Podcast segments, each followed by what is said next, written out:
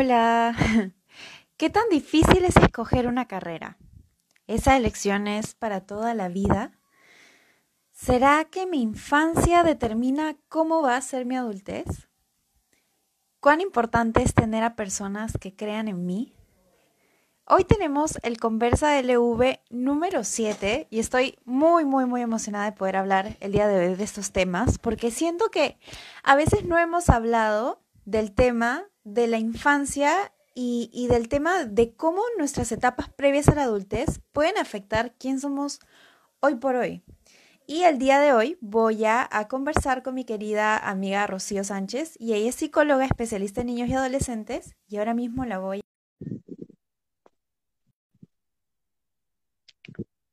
Steph, hola. Veamos. Hola, amiga. ¿cómo estás? ¿Me veo bien? Bien. Súper bien. Gracias. Qué bello tenerte, en verdad. Gracias por aceptar estar aquí, amiga. Emocionadísima en realidad por, por que me hayas invitado, de pertenecer en realidad eh, parte de tu, de tu comunidad, que sé que son varios y has tenido en realidad, he podido escuchar muchas entrevistas que has tenido con varios jóvenes. En realidad me ha gustado mucho la idea y bueno, pues muchísimas gracias Olenka y nada, vamos a ver qué podemos ir hablando. Sí, de hecho vamos a hablar de cosas muy, muy, muy geniales y creo que varias dudas que varios hemos tenido y que va a ser muy genial poder resolverlo contigo. Y bueno, primero siempre empiezo con una pregunta como más personal de, de lo que uno estudia, ¿no? Y en este caso tú eres psicóloga. ¿Y qué te llevó a estudiar psicología, no? ¿Cómo así llegaste al tema de, de la psicología? Bueno, en realidad vamos a retroceder unos cuantitos años atrás. este, nada, bueno, para decidir por psicología, en realidad antes de decidir por esta carrera, primero en mi mente estaba la carrera de educación. Eh, como sabrás, a mí me gusta mucho el tema del, trato con niños mm, y bueno, el trato con adolescentes ya ha ido surgiendo con el paso del tiempo, pero en específico con el tema de niños. Es más, yo quise estudiar educación inicial desde un primer entonces. Entonces en el colegio mucho trabajaron con el aspecto de la elección vocacional y bueno, la decisión era la cual yo tenía que, tomar, ¿no? Eh, a las finales fui como que muy orientada por la psicóloga de mi colegio y también tanto pues el tema de conversación con mis papás y mi tutora de aula. Recuerdo exactísimo que nos mandaron a hacer una monografía eh, específicamente cuál iba a ser nuestra carrera y yo estaba en una disyuntiva totalmente.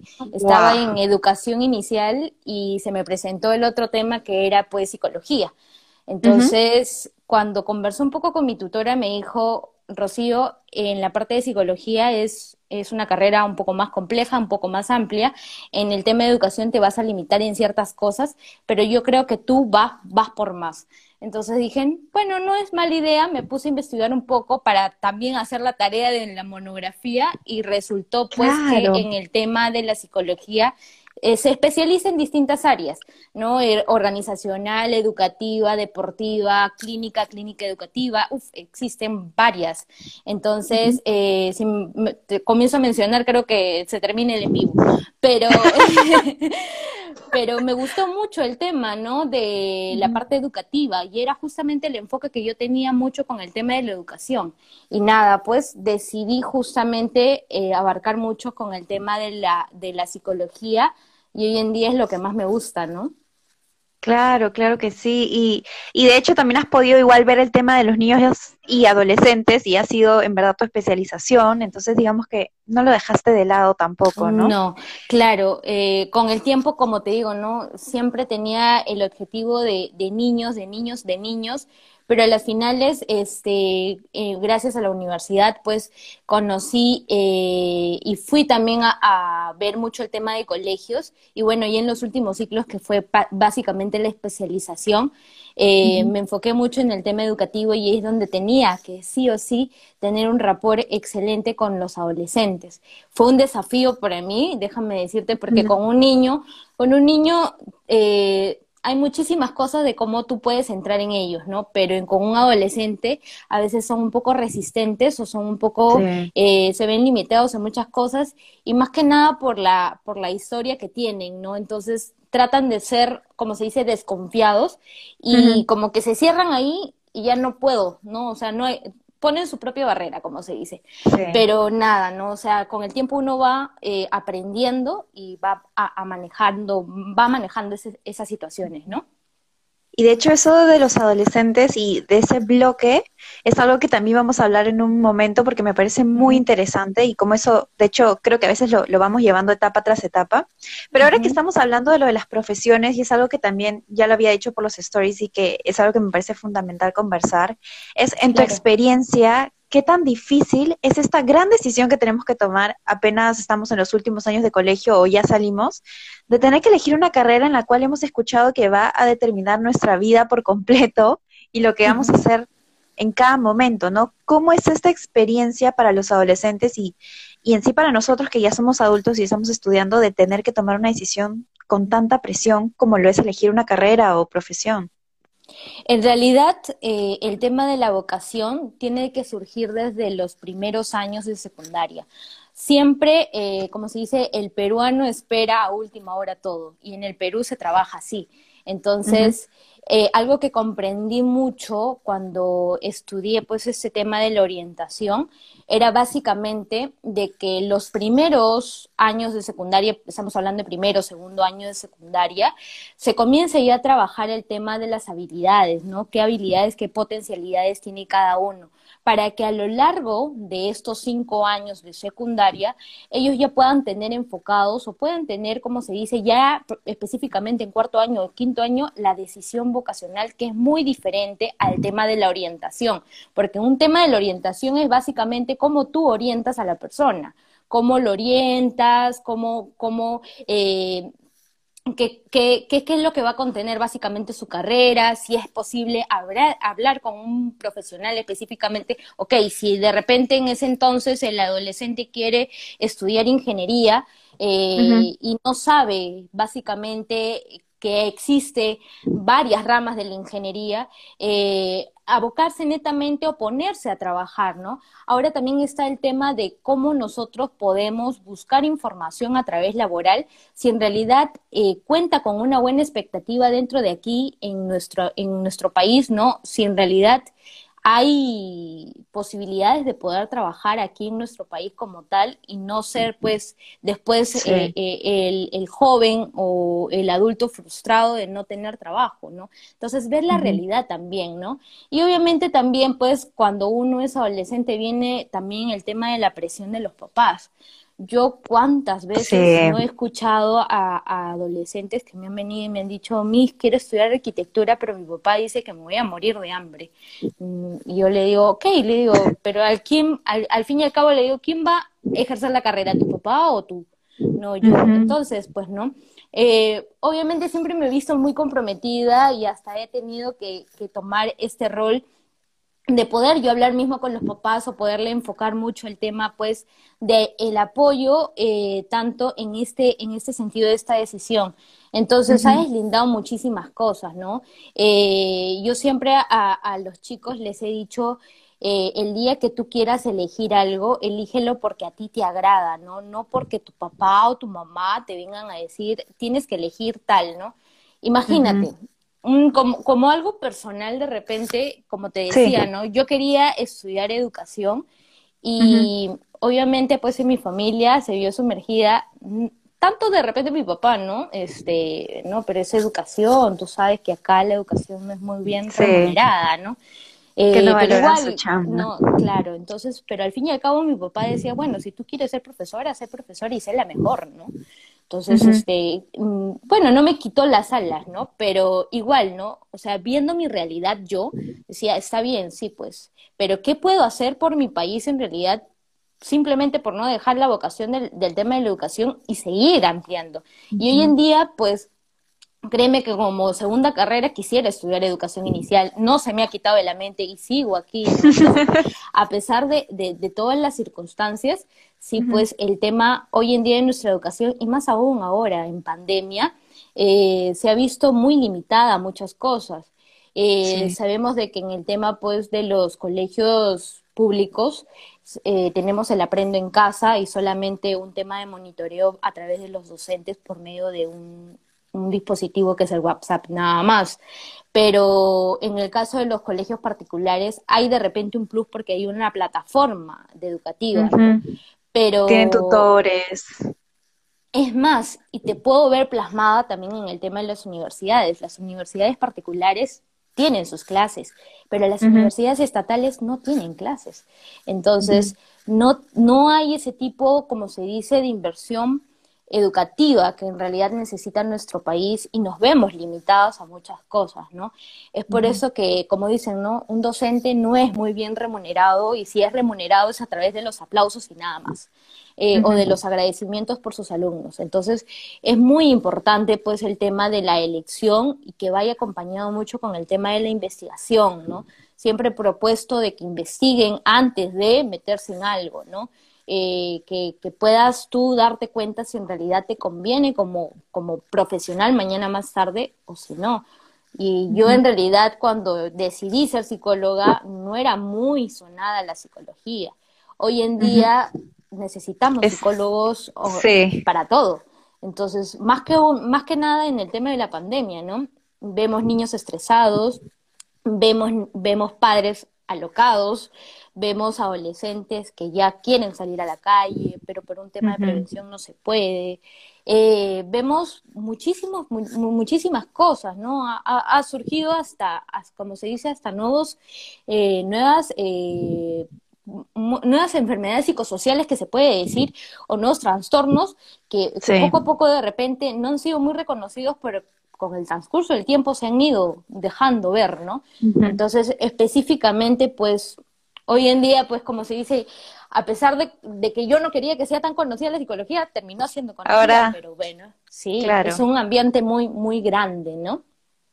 Y creo que respecto a lo de las carreras también, o sea, tú dices, por ejemplo, que ya estudiaste psicología, pero que eso no quita tus ganas de, de, tener que estudiar educación. Y yo también lo digo por experiencia propia, o sea, a veces uno tiene una idea de cómo es una carrera y quizás por presión o por comentario de los papás que influyen mucho o los mismos estereotipos que tú tienes de una carrera, es como que dices, no, mejor no, que no sé qué.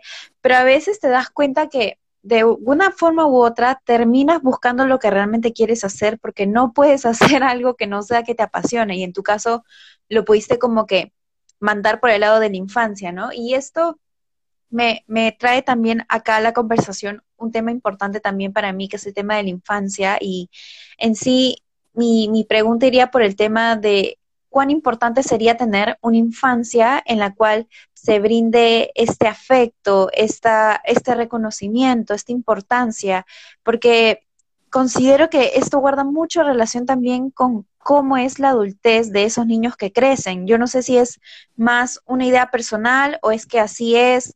¿Cómo podrías contarnos así brevemente respecto a esa relación que hay, no?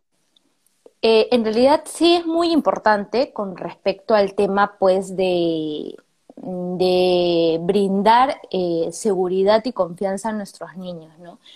Yo me acuerdo eh, en, el tiempo que estuve haciendo mis prácticas en el colegio, yo a veces recibía a los, a los más pequeñitos y a veces venían y de frente me venían y me abrazaban, ¿no? Y yo me hacía la pregunta tal cual, decía, ¿ese niño mamá hoy día lo habrá despertado con amor, mamá o papá lo habrá abrazado, mamá o papá le habrá dado un beso antes de venir al colegio, porque venía tan lleno de amor que imagínate. Eh, o, venía hasta con las manos sucias y, y, queriendo abrazarte, pero obviamente no vas a decir, oye, estás con la mano sucia, no me vengas a abrazar, ¿no? Al contrario, ven y abrázame, no me importa, manchame la ropa, manchame el uniforme, pero no te preocupes, yo te voy a dar un abrazo. Entonces, ¿qué cuánto eh, o qué tan importante de repente es el tipo de afecto? Cuando nosotros brindamos mucho el tema de afecto a nuestros hijos, en este caso de niños, eh, le brindamos mucho el tema de la seguridad, de la confianza, eh, el tema de también incrementar como se dice, relaciones entre padre e hijo, tener esa comunicación, como se dice, no verbal, eh, el de expresar de repente el te quiero a través de un abrazo. Y ahora de repente estamos un poco también limitados con ese aspecto, ¿no? Porque de repente por un tema de prevención, mm, papá o mamá sale a la calle a trabajar y, y, ya no vemos ese tipo de relaciones, ¿no? Entonces, este, pero podemos hacerlo de manera verbal o de manera escrita, ¿no? De repente dejándole una nota, si mi hijo sabe leer, eh, dejándole una nota diciéndole cuánto queremos a nuestros hijos y cuál es la dedicación, cuál es el rol que tenemos en la tierra de repente frente a ellos, o de repente simplemente eh, decirle un te quiero, no decírselo de repente a cada hora, a cada minuto, no, de repente una vez al día, pero vas a ver de que esa manera eso es más significativo que de repente un tema material. A veces yo digo, a, escucho a los papás que dicen, ay, sí, pero yo le doy a mi hijo todo lo que me pide. Si me pide carros, si me pide muñecas, yo le doy. Y esa es mi forma de decirle que, de que lo amo. De que lo amo. Exacto. Entonces, ok, perfecto. Tú dale todo la estima del mundo, todo, todo lo material del mundo, pero lo material se acaba se acaba. Y el día que se malogre eso, ese juguete, simplemente se acabó, tú te quiero, pues. Entonces, qué tan significativo de repente es decir un te quiero es que marca más que eso. Créeme que si yo te pregunto de repente a ti, ¿Recuerdas a tu mamá o a tu papá cuando te decían te quiero de pequeña? Tú me vas a decir en algún momento se te va a ir el flash y vas a comenzar a recordar y decir, sí, de repente me acuerdo cuando me llevó el primer día de clases y me dijo, vamos, hijita, yo te quiero y yo voy a estar de aquí de regreso a la hora que tú salgas de, la escuela. Entonces, esas cosas marcan mucho, marcan más que un aspecto material. Entonces, eh, es muy importante es muy importante tener ese tipo de relación con nuestros hijos y ahora más que nunca, ¿no? Porque no sabemos lo que puede suceder mañana más tarde. Este virus es totalmente incierto. Hoy estás aquí, mañana no sabemos si estamos aquí. Entonces, hasta que no haya una cura y más que nada por el tema de la convivencia que hoy tenemos, ¿no? Tenemos una convivencia tan seguida, ya no es lo mismo. Nunca antes vista. Exacto. Escuchaba de repente por ahí un tema, eh, justamente me había metido una charla en el Colegio de Psicólogos y decían algo bien claro, que ahora por decir el adolescente o el joven universitario estaba muy acostumbrado a la rutina diaria de salir a la calle, de ir a la calle, de estar en y la regresar noche y regresar noche y no compartir de repente un desayuno, un almuerzo, una cena con su familia, ¿no? Entonces, ahora el poder compartirlo se nos hace raro o ya se nos ha adaptado o ya se nos ha vuelto costumbre porque ya ha pasado varios, eh, varios, días. Entonces, este específicamente ya comenzaron el tipo de reacciones ahí, de repente las discusiones más seguidas con papá, con mamá, eh, el, no me comprendes, el quiero salir a la calle pero no puedo, entonces te ves limitada a muchas cosas y los papás, ¿no? Con el tema del, del, tema del trabajo remoto en casa y, y bueno, pues, ¿no? No tener una, una un exacto y no saber cómo manejar el tipo de comunicación con nuestros hijos, porque recuerda que también el tema del afecto no tanto en, o sea, eh, así como se hace en niños, también se hace en adolescentes. Claro que no vas a ir de repente a abrazar a un adolescente porque un adolescente hoy en día es como que se dice el más rebelde y si le das un abrazo, lo primero que te va a decir es, ¿qué tienes? ¿no? O ¿por qué me abrazas? ¿no? Eh, o, o, ¿por qué haces eso? ¿no? Entonces, he, tenido reacciones así de, de, jóvenes, ¿no? Que dicen, oye, mi, ¿por qué me abraza? O ¿por qué me hace eso? Ella, apártese, ¿no? Es menos eh, común, ¿no? Es como hay más más espacios, más distancias. Sí, y entonces cada uno, cada quien toma su propio, como se dice, su propia distancia, su, su, su, propio espacio. Y es verdad, los adolescentes deben tener su propio espacio como tal, pero también hay que saberlos comprenderlos, ¿no? Comprender y comprender las emociones que también ellos tienen. Y hoy más que nunca, ¿no? Entonces es muy importante en el proceso evolutivo de un niño, eh, más que nada el tema del, del afecto, del cuánto tú puedas decirle a tu hijo que realmente quieres, lo amas, lo aprecias y que de repente no es el mejor del mundo, pero que eh, hace y se esfuerza como realmente, pues, eh, y que todo esfuerzo que tiene, pues, es bien valorado por ti. Entonces, siempre hay que recalcar esos aspectos, ¿no? Eso me, me, parece bien importante y ahora justo que mencionas el tema de los adolescentes, me viene un tema también que creo que es muy importante y, muy necesario de visibilizar, es el tema del bullying. Em, sabemos que existen casos de bullying y, no solamente en el tema de los colegios, sino yo creo que también a veces he escuchado casos en universidades o en trabajos de gente adulta también. Este, más o menos, ¿tú qué crees que, es importante hacer eh, desde una etapa temprana? Porque yo creo que uno tiene que ir desde la raíz, desde, desde esta niñez, desde esta adolescencia, o en caso hayamos pasado por alguna experiencia parecida, eh, ¿qué podemos hacer para evitar o para reducir estos casos que se dan de, de, agresión, de, de, de, estos, de estas personas matonescas que, que, tratan de ejercer poder sobre otras, ¿no? ¿Qué, ¿qué podríamos hacer respecto a eso? Eh, bueno, hoy en día el bullying como tal no se ve por el tema, pues que ya no hay el contacto eh, dentro de un aula, ¿no? Entonces, lo que sí se puede ver de repente es el ciberbullying, ¿no? Entonces, eh, pero vamos a tallar un poco qué es el bullying. En realidad el bullying es básicamente lo que le llamamos un acoso escolar, ya sea de aspecto físico o psicológico. De aspecto físico porque existen agresiones, es decir, violencia, hay ataques de alumnos contra otros.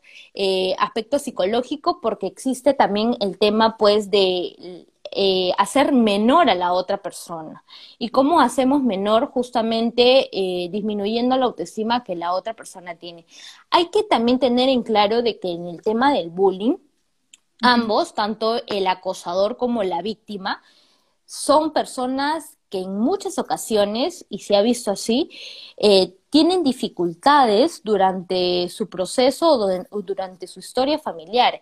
Es decir, porque de repente no tienen el apoyo de papá o la atención de papá o de mamá eh, y se ven sumergidos justamente a llamar la atención en su entorno. ¿Para qué? Para que, como dices tú, ¿no? Eh, de repente el niño matoncito que quiere hacerse el bien bien de la clase y comienza de repente a atacar a la amiguita y simplemente él se siente bien porque tiene la atención de todos. Pero vamos a preguntarle qué le pasa a ese niño, ¿no? Bien, de repente papá, mamá se divorciaron, papá es alcohólico, mamá de repente sufre de violencia, qué sé yo. He podido tener la experiencia justo en la universidad, me acuerdo hace mucho que fuimos a un colegio en Vía El Salvador y específicamente hallamos un caso de, bullying dentro, en donde pues el niño, cuando descartamos quién era pues el, como se dice, el cabecilla del, salón, eh, este niño pues tenía el problema de que papá era alcohólico, mamá sufría de violencia y cuando papá llegaba a casa ya te imaginarás qué, qué pasará. Pegaba, pegaba a mamá, pegaba a los hermanos, y eh, eh, la mamá tenía que salir a la calle a buscar qué darle de comer a sus hijos. era todo un tema de, de, historia familiar muy penosa. Entonces, exacto. Entonces, ¿cómo el niño, cómo quieres tú que el niño se desenvuelva de mejor manera si tiene como ejemplo los papás donde existe violencia, donde papá agrede a mamá y simplemente el niño lo ve como tal, como si fuera algo saludable. ¿Por qué? Porque no hay un orientador o no hay nadie que le diga de repente que hay otras maneras de cómo de repente confrontar una situación o una dificultad que pueda estar pasando, ¿no? que podemos verbalizarlo, que podemos dialogarlo y que podemos llegar a una solución. Existe mucho el tema de la asertividad y eso es hoy en día lo que yo trato de inculcar mucho a mis, a mis niñitos que ahora como tal los tengo de manera virtual y, y, trato de hablarle mucho del tema de la comunicación asertiva, del que el tema de, de, la resolución de conflictos se hace mucho por el tema de la comunicación asertiva y de las habilidades, básicamente. Entonces, un tema de prevención, básicamente es para que mi niño o para que mi hijo no sea el próximo acosador o no sufra o no sea víctima de bullying, es específicamente ayudarlo a, a, potencializar el tema de sus habilidades sociales, de que existen muchas maneras de poderse defender y obviamente aumentar mucho la confianza y el tema de, de la autoestima, fortalecerla, ¿no? Porque un niño que es víctima de bullying es porque no se siente seguro de lo que es,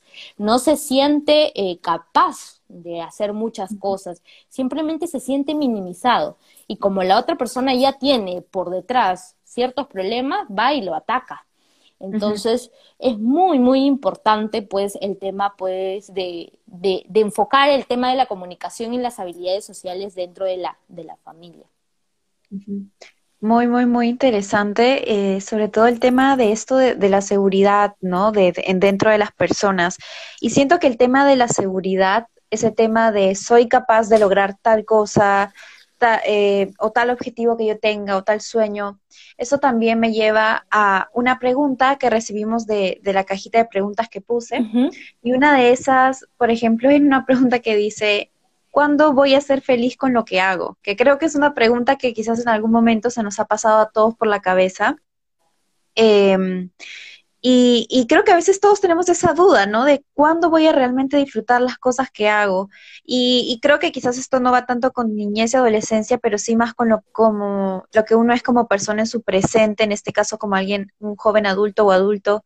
Eh, ¿Tú qué opinas cuando escuchas esa, esa pregunta? Básicamente, para uno ser feliz, eh, tiene que ser lo que más le agrada en la vida, ¿no? Eh, pongo de ejemplo de repente una parte de mi historia en donde me tocó eh, justamente poder trabajar en un área que no era la mía, en un área organiza en la área organizacional. entonces, mm, sufrí de muchas cosas, puedo decir, hasta un tema pues de tema de maltrato laboral eso fue mi tiempo de prácticas. Pero eh, después, como se dice, tuve la, la, la, gran, como se dice, el gran privilegio de trabajar en otro tipo de, consultora y la expectativa fue totalmente distinta, ¿no? Eh, sí fui feliz, como se dice, porque gané en ese momento muchísimas cosas y a mí me encanta valorar mucho el tiempo que las personas dedican a otras y, justamente que te dejan marcadas muchas cosas, ¿no? Tanto enseñanzas, de repente si te aconsejan. Hoy en día, siendo una profesional, aprende de muchas otras personas, hasta de las mismas que no son profesionales netamente en sí. Entonces, uno va comprendiendo que la felicidad uno va alcanzándola básicamente con lo que realmente le agrada hacer. O sea, si a ti te agrada de repente pintar las uñas y tú crees que hoy en día no lo puedes hacer, pero trata de reforzarlo, no sé, con la gente de tu entorno, ¿no? De repente tus amigas. Puedes crear un, un, emprendimiento, mira, yo te pinto las uñas, pero yo soy o sea, créete que tú eres la mejor, ¿no? Eh, busca ese, ese sentido, ese, ese sentido de que tú eres capaz. Hoy en día, pues de repente nos vemos limitadas a muchas cosas, nos vemos limitadas tanto en el tema de, de poder hacer, yo cuánto quisiera en realidad poder eh, hacer una sesión psicológica completamente normal en el sentido de tener contacto con otras personas, pero no se puede, no se puede, ¿no? Entonces, eso me limita, sí. Eh, que no, no, me deja ser feliz al 100% también. Entonces, me veo, sé que esto es un proceso, me tengo que adaptar como tal. En algún momento me va a llegar, sí, eh, el sentido de que pueda pues, ser feliz plenamente en lo que realmente me sigue gustando. Como te digo, no me sentí muy a gusto en la parte organizacional, pero aprendí muchas cosas. Y hoy en día que ya estoy en mi área, como se dice, me siento más, o sea, recontra feliz.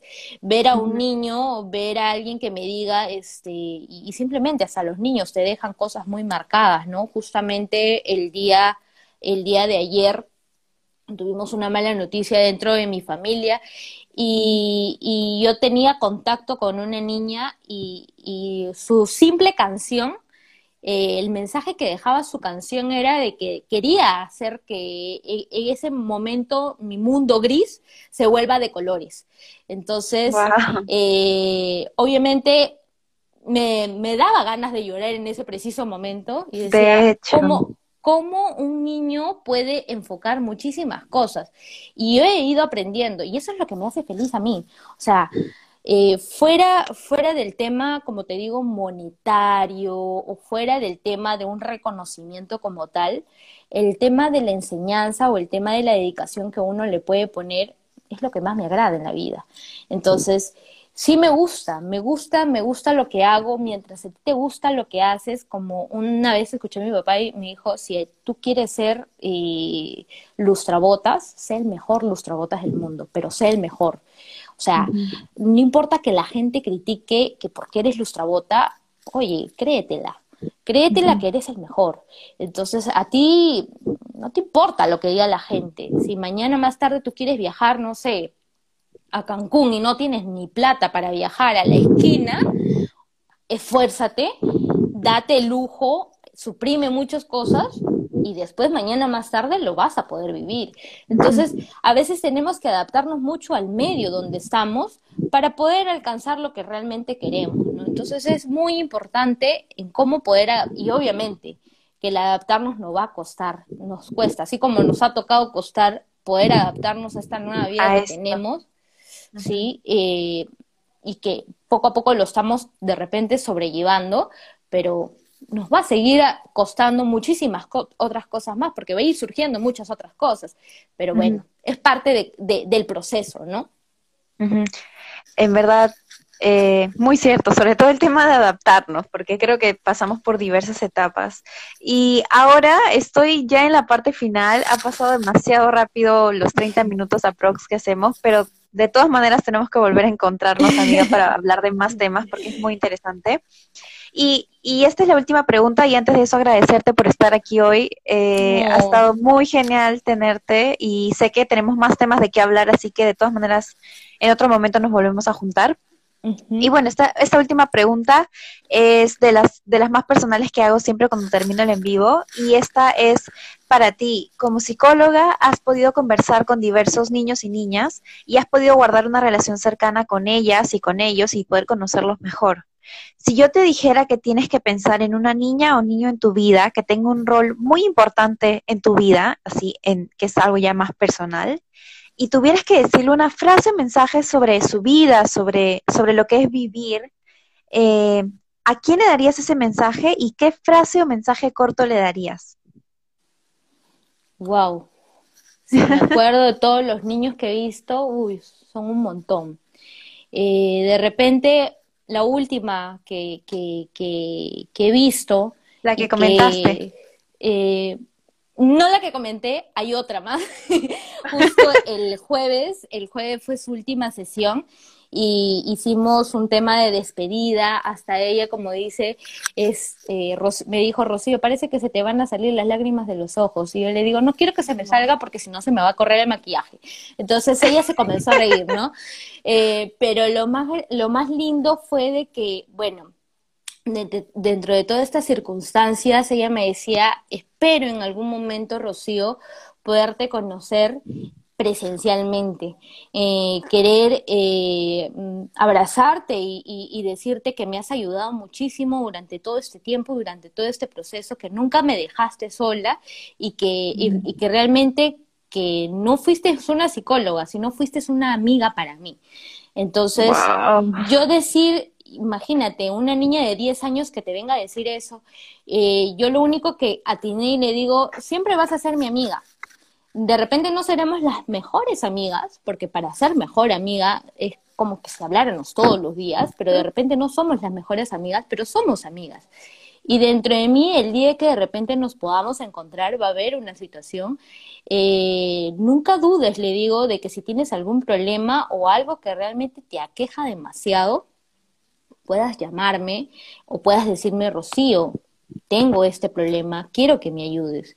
Entonces, frente a cualquier niño, ¿no? O sea, no solamente específicamente a ella, de repente a muchos eh, que no se sientan solos porque en realidad siempre va a haber alguien que los puede escuchar. O como siempre he dicho, cierra tus ojitos y, ponte a pensar que estás hablando con Dios y y que quieres decirle algo muy, muy, muy importante. Yo sé que Él te va a escuchar y vas a tener respuestas a través de diversas cosas, a través de papá, a través de tus hermanos, a través de la vida diaria. Entonces siempre vas a tener una respuesta. Es muy, muy importante, de repente hay muchas niñas, hay muchos niños que no se sienten escuchados, que no, me pongo a pensar en todos los niños que están en la calle. a veces salgo a la calle y veo las realidades totalmente distintas, el ver un niño que sube a un auto, a un vehículo, a pedirte limosna y porque papá o mamá sabrá Dios dónde está. Entonces es muy importante eh, decir de repente, yo no es, yo no soy de esas personas que de repente da monedas, pero sí te doy de repente, si tengo por ahí una fruta, voy y te doy la fruta. Recuerdo que cuando estaba en mi tiempo de práctica y ya de repente llegué para ir finalizando, eh, me iba con mi lonchera al colegio donde tenía que ir a trabajar y de ahí tenía que ir a la universidad y era un sinfín de cosas, llegaba muy tarde a mi casa. Entonces mi mamá siempre me ponía en mi lonchera como cinco frutas, creo. Entonces eh, yo no comía las frutas. Y si mi mamá de repente por ahí está viendo, ya se enterará que yo no comía las frutas. Pero, ¿qué es lo que hacía con las frutas? En el camino veía que niños se subían al carro y decía, oye, toma, eh, toma, y le regalaba una mandarina. Al rato subía otro, toma, te regalo mi manzana, toma, te regalo mi plátano.